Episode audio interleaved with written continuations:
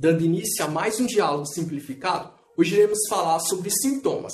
Sintomas em logoterapia são sombras e não tem como ter uma ideia exata sobre o cliente, nem de seu modo de sofrer e seu sofrimento.